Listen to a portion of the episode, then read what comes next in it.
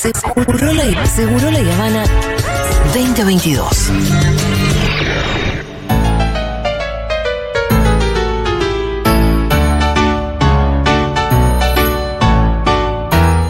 Sí, la música lo indica. Momento de nuestra querida Aldana Contreras. Hace un ratito hablamos de tu hermana Laura. Sí, estaba el chat familiar revolucionado porque todos escuchan Futurock desde que yo estoy acá hace más de un año Sí. y estaban todos muy contentos y Laura me pidió por favor que les agradezca a ustedes y les diga que la emociona escucharlos hablar de gordofobia. Ah, ¿En serio me está diciendo? recién, No, recién. pero que me lo diga aparte. Lo tengo acá, number one. lo tengo acá en el chat, exactamente. No, Con tanta contundencia. ¿Cuál es el arroba? Porque antes tenía un arroba rarísimo. Ahora es arroba lau contrerita. Arroba O sea, Lau Contrerita. Porque una época tenía una arroba Sí, luz, imposible. luz. Medio, me- me- medio, eh, medio rebuscado, porque era en francés, era una cosa Bueno, medio- y una de las cosas que elegimos sus hermanas es, Mira. che, hacete una arroba más accesible. Me Así que arroba lau contrerita, la 1, la 1 sobre estos temas. Posta, posta es la 1 y me encanta que no se refiere, no lo menciona. No, nunca. Ese es el nivel de, de, de, de némesis que maneja. Nunca, con, nunca, eh, nunca lo dice. Doctor. Y me encantó eso que dijo de que el tipo hizo un imperio sobre la humillación de las personas gordas. Sí, sí, sí, tal cual, tal cual. Yo creo que pasa por ahí. Bueno, a mí recién escuchaba que una persona hablaba eh, del tema de, digamos, de, de la discriminación y los comentarios hacia el cuerpo en el momento de embarazo, de parto y demás. Y ahí me toca mucho también cuando hablamos de eh, gordofobia en la infancia, ¿no? Que hay una columna que hicimos con Laura acá sobre este tema. Recomiendo mucho que la busquen. eh, porque sí, es un tema que nos afecta a todos. O sea, a la sociedad toda. Desde que somos muy pequeños. Sí, sí, sí, sí. ¿Qué tenemos para ver? Bueno, hoy vamos a hablar de el orden de tomas. Alguna vez lo mencionábamos acá, que es un tipo de estete, ahora lo voy a explicar un poquito más, pero quiero contar cómo, cómo salir de la libre demanda. ¿sí? La libre demanda es dar teta cada vez que lo que quiere y pasar a dar algunas veces, en algunos momentos. Entonces, si les parece, vamos por ahí. Es pasar de modo dictador, mentira, chiste. a, a- a cierto orden. Exactamente, cierto orden. ¿Por qué? Porque yo hoy venía pensando que la OMS, algo que, que hemos hablado, OMS, algo que hemos hablado acá eh, varias veces, dice que eh, lo mejor es dar teta hasta los dos años o más, ¿no? También habla de la libre demanda, es decir, tanto OMS como las sociedades de pediatría del mundo, aunque después no le den bola a los médicos, eh, hablan de la libre demanda, es decir, de que el bebé tome a cada rato. ¿Qué pasa cuando se juntan estas dos indicaciones? Mi bebé tiene más de un año o dos años y toma a cada rato. Bueno, ahí es cuando colapsamos, por lo general. ¿Por qué? No tanto por la demanda en sí de ese bebé o ese niño o niña, sino porque todo lo otro también nos pesa. Claro. ¿No? Claro. Hay un también- montón de otras cosas que empezaron a pasar también, claro. También te pesa la demanda en sí, pero se suma a una gran carga de a esa cosas. edad eh, Ya hay que andar correteando de camina, acá para toca allá. cosas. Ni hablar. Claro. Y además empieza a pasar algo que es que vos ya dejás de ver a ese bebé como ese bebito que, bueno, necesita un poco todo de vos. No, No, pues ya consume un montón de otras cosas también. Y aunque no caigamos en esto que de lo que nos queremos despegar, que es, bueno, está grande para teta, aunque no caigamos en eso, hay algo de, che, pará, estabas recién jugando lo más bien con tus ladrillos, venís, me bajás la remera y te serviste teta, pará. No sé si quiero esto, ¿no? Y eso está bien, es, es saludable, digo, en algún momento llega esa sensación. Por lo general es entre los 12 meses y, el, y los dos años, a veces es un poco más, ma- más, adelante. Es raro, la verdad, lamentablemente, que alguien dé teta más de, los, más de los dos años, sería lo ideal, pero la verdad que en este, en este mundo en el que las leyes laborales son un desastre. Igual lo ideal sería que la, que, la que la mayoría le dé por lo menos al menos un año. Al menos seis meses, Fito, no llegamos a los seis meses con un 40% de lactancia materna exclusiva. O sea, digo, estamos hablando de pocas personas, ¿no? A veces, digo, yo doy teta todavía, mi hija tiene dos años y pico, y a veces como que pienso que todo el mundo da teta. No, la realidad es que no. Pero bueno, vuelvo. Eh, cuando cruzamos los 12 meses empieza a pesar esto.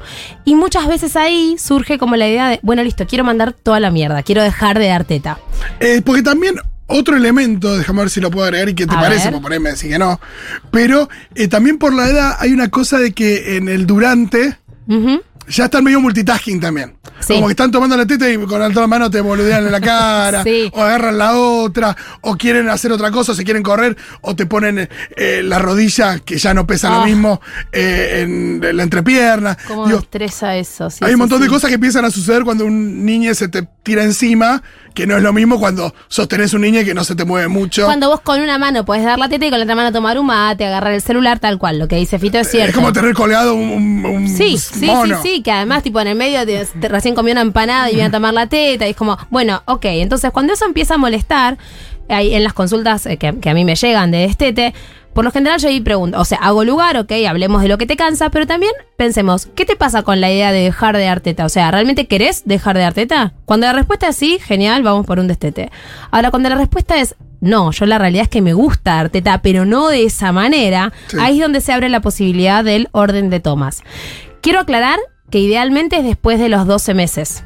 ¿Por qué? Porque hasta el año la leche materna o humana, como decimos ahora, eh, preferentemente y si no de fórmula, es el alimento principal para todo niño o niña. ¿sí? Entonces, hasta los 12 meses vamos a tratar de evitar ordenar tomas porque estamos quitando una fuente nutricia muy importante, la principal, aunque ese bebé ya coma un montón de otras cosas, ¿sí? Hasta el año, de vuelta, estas son convenciones de pediatría, no es que es mi opinión, no vamos a ordenar tomas. A priori, por supuesto, puedo tener una consulta con una mamá de una bebé de 11 meses que ya empezamos a pensar cómo vamos cortando con la libre demanda, pero en Sí, realidad persona- depende de la situación laboral de la persona. ni hablar, no es lo mismo si estás todo el día con ese bebé que si le das dos veces por día. Bueno, entonces, primero vamos a esperar a que ese bebé, eh, eh, digamos, cruce los 12 meses.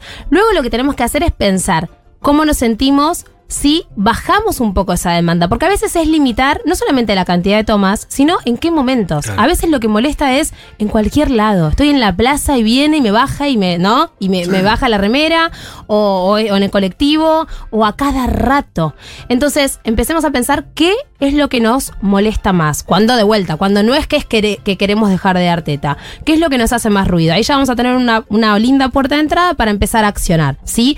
A veces, hago un pequeño paréntesis, lo que molesta es esto que yo decía, el acceso de, o sea, que ese bebé decida acceder a nuestro cuerpo, obviamente sin pedir Sí, justamente la libre demanda. Exactamente. Y esto de, bueno, vení que, vení que quiero tomar teta. Entonces muchas veces es, no, bueno, pará, pará, este es mi cuerpo, de paso siempre aprovechamos, ¿no? Esi, mi cuerpo, tu cuerpo, mis tetas son privadas, no podés venir y bajarme la remera, ni aunque estemos solos, no me gusta, no quiero. A veces poner esos límites ya eh, alivia. Pero bueno, vuelvo entonces a, a- a cómo ir pensando este orden de tomas. Vamos a tener que elegir qué tomas quedan en el día y cuántas. Cuando digo en el día estoy hablando de justamente el momento donde hay sol. Es decir, a partir de la noche, a partir de que ese bebé entró a- al sueño nocturno, es otro cantar. Ahí podemos o seguir dando teta de noche o no, pero no podemos ordenar las tomas de noche. Es muy difícil decir Claro, aparte como... a las 12 de la noche o así, a las 2 de la mañana no, a las 3 y cuarto de la noche sí. No, no se puede. Pero aparte Entonces, se da como... se- yo ahí- ahí se- lo, que, lo que entiendo es que también se da una situación medio natural respecto de cómo se despierta ese niño y que si, bueno... ah, no, lo que pasa es que habitualmente se despierta a las 3 de la mañana, le doy una teta y sigue durmiendo. Ajá. Bueno, sí. Seguirá o no seguirá eso y, y sacarla por ahí es más difícil que sacar otra. exacto. Pero eh, es, es más difícil de programar, me parece que eso lo, lo determina más la, la situación. Exacto, es muy difícil cuando, te- sobre todo cuando hay colecho y te dicen toma toda la noche. Bueno, y limitar ahí la libre demanda en la noche es difícil. O sacamos la teta de noche después de los 12 meses, que también es viable, o nada, seguimos con esa manera. Entonces vuelvo al orden de tomas. Elegimos qué tomas van a quedar durante el día. Para elegirlas, más que pensar en una cantidad, que a veces me preguntan, bueno, ¿cuántas? ¿Cuántas es, es lo ideal? Como dijo Fito hace un rato, depende. No es lo mismo una madre o una persona que está eh, todo el día con su bebé en casa que una persona que quizás trabaja un montón de horas afuera de casa y, no sé, lo ve X cantidad de horas por día. Más que pensar en cantidad de tetas, pensemos en qué tetas no me molesta dar, o hasta disfruto dar, o hasta me sirven. Encuentro una analogía que es muy incorrecta porque tiene que ver con algo que A ver, me no, se, gusta. no se viene en la salud. Pero viste la gente que dice, me, me dejé el pucho de después de, de después de almorzar. tiene esa misma lógica en términos de, este es un momento... que- Julita mismo decía que había una teta que ella disfrutaba mucho, que no me acuerdo si es cuando volvía a la casa, la del que- encuentro. la del reencuentro, que era un poco como decir, me, me tomo una birra, me fumo uno, o no. Sí, porque Sí, es un sí. momento de, de- de- de eso, de encuentro, de placer cuando damos la teta desde el deseo. Entonces, pensar esto, a veces es la teta que me gusta, como esta, la del reencuentro es un clásico, la de no, cuando vuelve del jardín o cuando yo vuelvo a casa, ese momento de ahí, acá estamos. O a veces es la teta que me resuelve, la teta para que se quede dormido. Esa teta a veces. Claro, esa es no sé. sacarla. El otro día hablaba La con teta una. para que llegue a la cena. Claro, la- la- o la teta, no sé, sí, cuando viene muy pasado. Cuando de- llora, ¿qué onda? Bueno, ahí, se lastima, por ejemplo, ahí tenemos un pero. ¿Por qué? Porque si yo te doy teta, Claro. si yo estoy queriendo ordenar tomas de vuelta, ¿no? Sí, bueno, bueno, determinás cuándo. Y te doy teta cada vez que te pasa algo, y en eso no es un orden de tomas. Porque ahí- además ahí lo que, lo que me estoy perdiendo es la posibilidad de encontrar otras maneras de calmarte. Total. Que seguro las tengo. Es que que no las eventualmente tendrán que llegar. Va a llegar. Y de vuelta, si estoy queriendo un orden de tomas, tengo que ser clara, que eso ahora lo vamos a ver en el mensaje, y, y esto, vos, niño, niña, tenés que saber cuándo sí y cuándo no. El otro día hablaba con una mamá en una consulta de estete que me decía que ella a la noche estaba sola por temas, eh, eh, digamos, de logística familiar, y que para dormir a esa bebé, ella necesitaba esa teta. Bueno, genial, ni la saques a esa teta, que esa teta esté, por supuesto, porque si a vos te funciona, nada, gol. Entonces elegimos cuáles van a quedar y lo que hacemos es asociarlas a acciones concretas del día. Por ejemplo, esto, después de bañarte, o antes de dormir, o cuando llego del trabajo. Que no sean tetas que queden como en el aire, medio como, bueno, toma tres veces por día, así, random. No, no. porque ahí empieza a pasar lo que decía Fito. Bueno, se cayó, le doy. Ah, bueno, pero esta vale o no vale. ¿Cuenta o no Y cuenta? aparte es más probable que no se convierta en un hábito. Exactamente, tal Porque cual. Yo mm, pensaba eso, de que después el nene en un momento va a entender, este es mi momento de teta te- y se va a acostumbrar a eso, ¿no? Ni hablar, te quiero, Pitu, Perdón. como. Impecable, no, no, que no, no, me encanta, me encanta porque tal cual me, me, me, me, me permite como ir avanzando en la columna de manera ahí bien ordenadita. Entonces, cuando asociamos, como decía Pitu, el niño o niña empieza a entender. ¿Se acuerdan que hablamos hace un tiempo cuando hablamos de los berrinches y demás? Que los niños y las niñas no manejan la temporalidad. Esto de más tarde te doy. Después te doy, en un rato, mañana. A partir de que queda la pareja, porque necesito que empiece a manejar un nene que yo conozco. Es muy difícil. En realidad, a partir de los tres, tres y pico, empiezan a comprender que en un rato es menos que mañana. ¿Sí? Ah. Pero la realidad, chicos, es que la temporalidad es un misterio para Sí. nosotros también. No, sí, ya sé, O sea, para Star River, para Stephen Hawking. pero, pero por lo menos es en un ratito, bancame. Bueno, ya vuelve. Ahí lo que está bueno es buscar algo que te dé el tiempo. Bueno, más o menos cuando termines este capítulo sí, va a pasar no sé esto, qué. ¿viste? Bueno, entonces. Porque si- también hay una edad en la que ya hablan mucho y son capaces de repetir una misma palabra 73 veces. Ey, sí. Que, que Y ahora mí en un, me quedó recorte. que ahora en un momento me decía, y porque también era mamá cuando vuelve y era, bueno, para encontrar la vuelta, cuando esa chiquita esté en este número y cuando aguja, esa grande, sí, sí. esa Ah, aguja grande esté en aquel número, ahí más o menos. Y Un ella capo. miraba, miraba, miraba, miraba hasta Se que me estás cagando. No, pero es verdad, digo, hay que encontrar cositas que les den tranquilidad, porque pensemos que, de vuelta, más allá de los chistes, no comprender la temporalidad o, o no entender lo que significa en un ratito es muy desesperante, porque Sí, vos total. notás que el mundo, eh, o sea, que tu mamá, tu papá te dice en un ratito y se quedan lo más tranquilos, y para vos es, ¿qué significa en un ratito? Pensemos cuando realmente algo nos importa un montón, que nos volvemos medio como niños, como que, pero ¿cuándo? ¿Cuándo va a suceder eso? Porque necesitamos esa seguridad. Bueno, ellos viven en un constante caos, entonces necesitamos ordenarles un poco las cosas. Vuelvo. Si yo empiezo a asociarlas, lo que puedo a una acción concreta del día, algo que puedo hacer es un soporte gráfico que me permita eh, explicarle de una manera un poquitito más tangible cuándo sí van a estar esas tetas. Por ejemplo, puedo buscar en internet hoy en día, googleás pictograma niño comiendo y te va a salir 50 dibujos de un niño comiendo. Podemos dibujar, eh, buscar, por ejemplo, un dibujo y al lado ponerle la teta. Entonces, después de la comida viene la teta. Antes del baño la teta, antes de irnos a dormir la teta, así con dibujos. Sí, cuando sale el sol. Cuando sale el sol exactamente. Entonces, Estoy se- tratando de acordar algunos de, de mi casa. Sí, te iba a decir, vos, vos hiciste el taller y se nota, se nota Fito a la perfección. Bueno, de hecho a ustedes les No, igual sirvió. todo eso lo llevó adelante Pam, pero sí, nos reservió Sí. ordenar las tomas. Y me acuerdo que había una diferencia muy grande eh, que Pam sintió que cuando. que al principio pensó que, que lo iba a tener que reducir mucho. Ajá. Y en el momento que cortó con la libre demanda, y creo que quedaron cuatro, cuatro durante el día, ya se, se le hizo mucho más liviano y, la- y las mantuvo durante un buen tiempo. Después la idea era ir bajando de a una cada no sé cuánto tiempo. Y después algunas ya empezaron a joder cada vez menos las que quedaban. Entonces un par las se tiró unos Bueno, ex- excelente que lo digas, porque muchas veces es lo que pasa. Lo que pasa es que cuando yo digo esto, a veces tengo miedo de sonar como que quiero que la gente siga dando teta. Y no, la verdad es que es lo que termina pasando cuando haces un orden de tomas, que es que es como, es como destapar una olla a presión. Como que, ah, bueno, pará, no era que la teta me molestaba tanto, era ese tipo de demanda de teta. Entonces, no digo que siempre pase, pero esto que cuenta Fito está buenísimo, porque a veces sucede, que es que no es que desteto ya, sino que capaz me quedo seis meses con una o dos tetas por día y genial, porque todavía lo disfruto.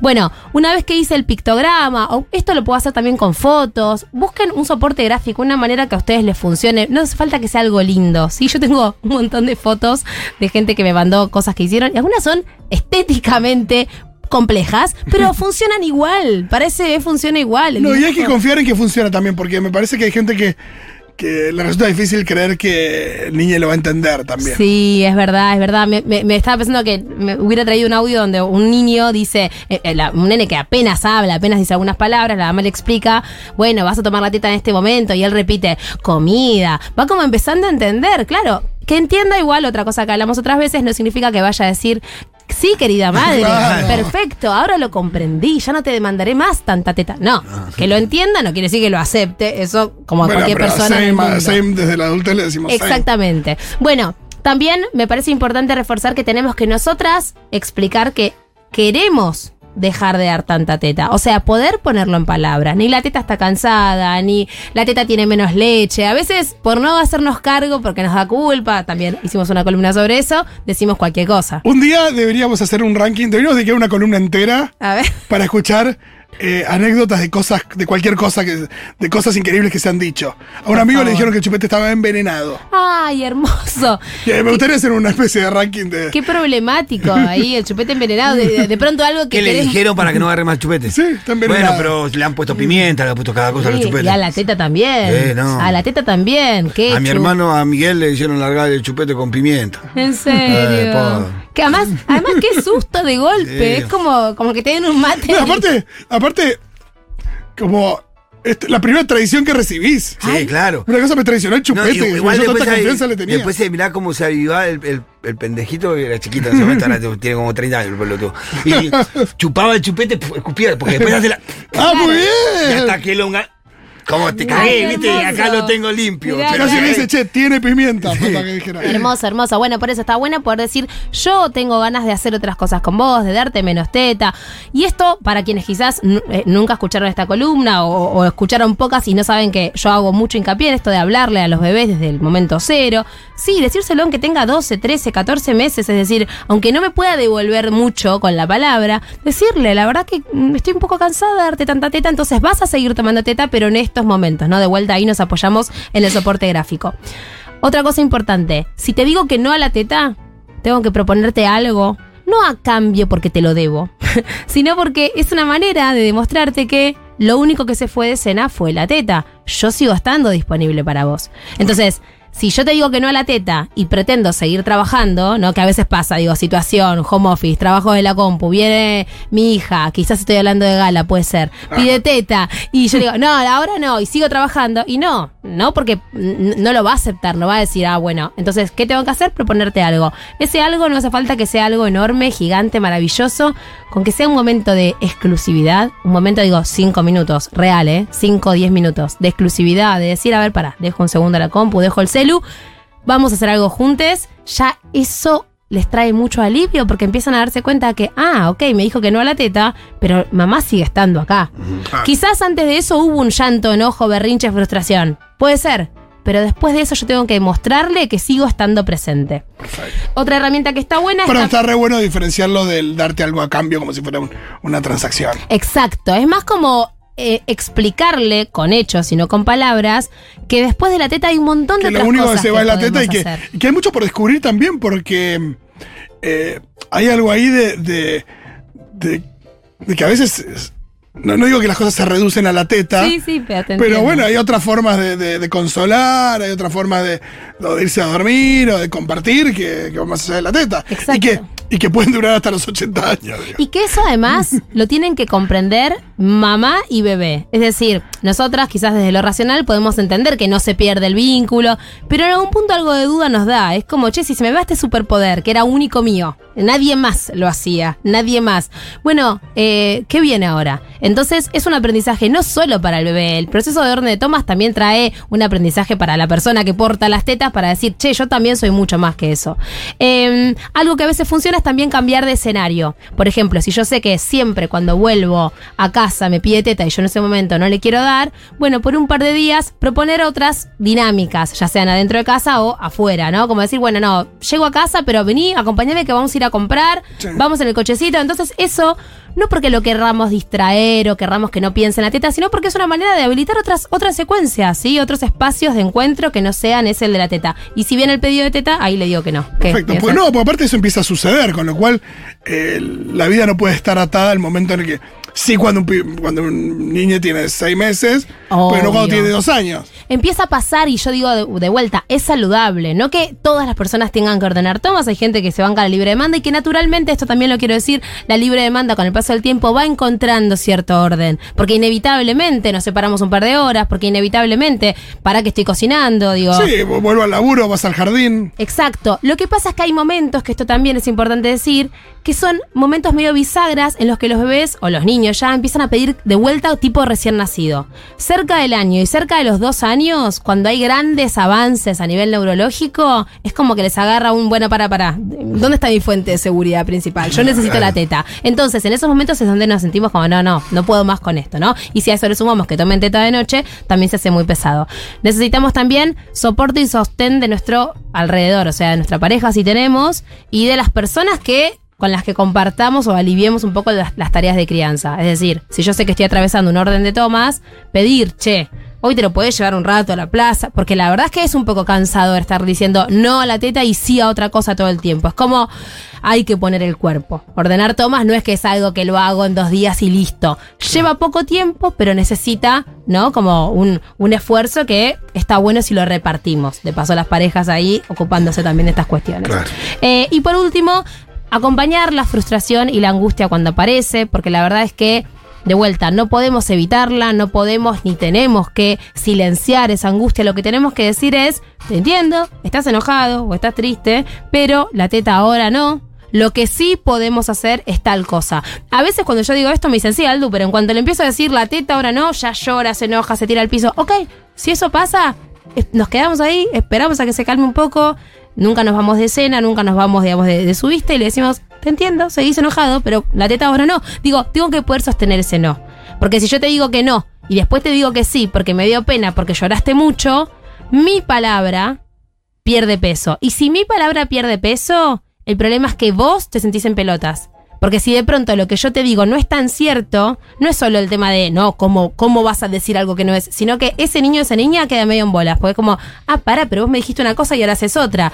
¿No? Y eso Ah, es claro, si nos complicado. pasa a los adultos en las parejas, imagínate. Ni hablar. Eh, acá nos dicen, mi viejo contrataron a Barney para que venga a casa y se lleve el chupete. Mi hermanita solo quiso dárselo a ese dinosaurio. No. Digo, hasta que no venga Barney, yo no lo largo. Me gusta igual. Aldo, Aldo es chica, pero ¿cuánto deja el chupete con bala? chupetómetro. Sí, el chupetómetro. Pará, siento que Laura lo dejó ahí. Laura, estás escuchando, mandame mensaje. Me parece que lo dejó ahí. Eh, pero sí, tal cual. Bueno, a ver, más allá de- de- del chiste, digo, está bueno de entender que vamos a necesitar mucha palabra y mucha mucha contención porque dejar la teta todo el día o dejar en este caso el chupete o dejar y bueno sí es, es un esfuerzo Cambiar hábitos siempre es un esfuerzo, cambiar hábitos siempre es complejo. Eh, Así como formarlos, cambiarlos, y los malos son más rápidos de formar y más complicados de sacártelos de encima. sí ni hablar A- antes de irnos, un pedido de auxilio. A Hola ver. chicas, Aldo, a mí me pasa que al año y cuatro meses dejamos la teta, pero no puedo sacarle el hábito de, tocarle, de tocarme la teta y pellizcarme. Sí. Tiene un año y nueve meses ya. Hay días en que me saca de quicio y no hay forma de sacarle esa costumbre. Pero escúchame una cosa, mi querida, te voy a decir algo con mucho amor. Que, que no haya días que te saque de quicio. Tenés que sostener el no siempre, incluso los días en los que no te molesta. ¿Por qué? Porque ahí hay algo, el respeto, como Ah, hablábamos antes, del cuerpo, que hay que poder habilitar este decir que no, porque lo que más querríamos, no, no me acuerdo si era niña o niña, no importa, no importa, eh, lo que más queremos es que el día de mañana ese niño o esa niña pueda también entender cuál es su límite con su propio cuerpo y hasta dónde quiere o no quiere, eh, digamos, que se acceda a su cuerpo. Entonces, lo mejor que puedes hacer es decirle 258.300 veces, no, mi amor, no me toques la teta porque no me gusta. Lo tenemos que repetir mucho. La manía o la costumbre de tocar la teta es difícil de sacar porque genera mucha como tranquilidad, como que los regula. Pero hay que sostener ese no todas las veces que sea necesario una vez que nos empieza a molestar, porque eso también es educación sexual, eso es prevención de un montón de cuestiones relacionadas al abuso. Está buenísimo poder hacernos cargo de que eso también es cuidado. Eh, está bueno esto, me parece que abre otra charla, pero cosas que hacen las niñas que, digo, se transforman con pequeños vicios, digo, como esto que cuenta acá, y que a veces nos molestan más y a veces nos molestan menos, entonces no siempre le ponemos el no. Lo a, veces, a veces la dejamos pasar, bueno, ojo, porque al mismo tiempo por ahí no es tan grave, Ajá. Sí. Eh, pero está bueno entender ahí qué es lo que conviene hacer. Si hay días en los que eso que hace nos saca de quicio, tenemos que poder sostener el no, incluso cuando no nos está molestando tanto. Porque si no, después Lo vuelve loco. sí. es inconsistente, exactamente. Si yo puedo decir, no, ¿por qué estás haciendo eso? Y ayer lo hizo y no me molestó. Sí, o me no le reí mientras lo bola. hacía. Exacto. O quizás porque yo estaba ocupada y me funcionaba que esté haciendo eso, bueno, ya está, me hago la que no lo escucho. Bueno, de vuelta, mi mensaje es inconsistente. Entonces también está bueno, digo, para esta oyente, como decir, ok, reviso lo que me pasa a mí y si realmente es algo que me incomoda, hacer algo también es un acto de amor. Poner un límite es un acto de amor. Muchísimas gracias, Aldo. Nos vemos la semana que viene.